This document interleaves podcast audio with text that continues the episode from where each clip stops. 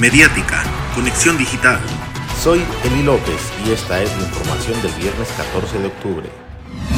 El día de ayer en sesión de Cabildo en Uruapan se aprobó cambiar el nombre de la avenida Lázaro Cárdenas a Avenida Universidad Michoacana, situación que no fue consultada y ha despertado molestias entre los habitantes y comerciantes de la más conocida como Avenida de la Pista Vieja. En esa misma sesión de Cabildo se aprobó una inversión por 12 millones de pesos para realizar obras de pavimentación, drenaje, agua y alumbrado público de seis comunidades rurales del municipio de Uruapan.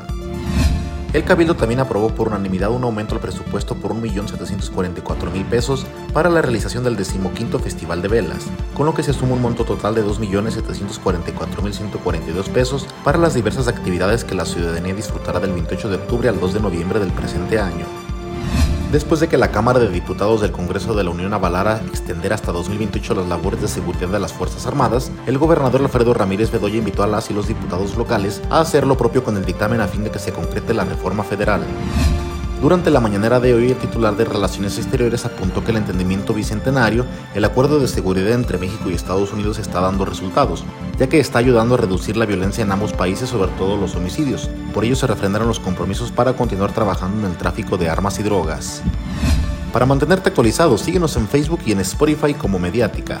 Soy Eli López, que tengas un excelente viernes.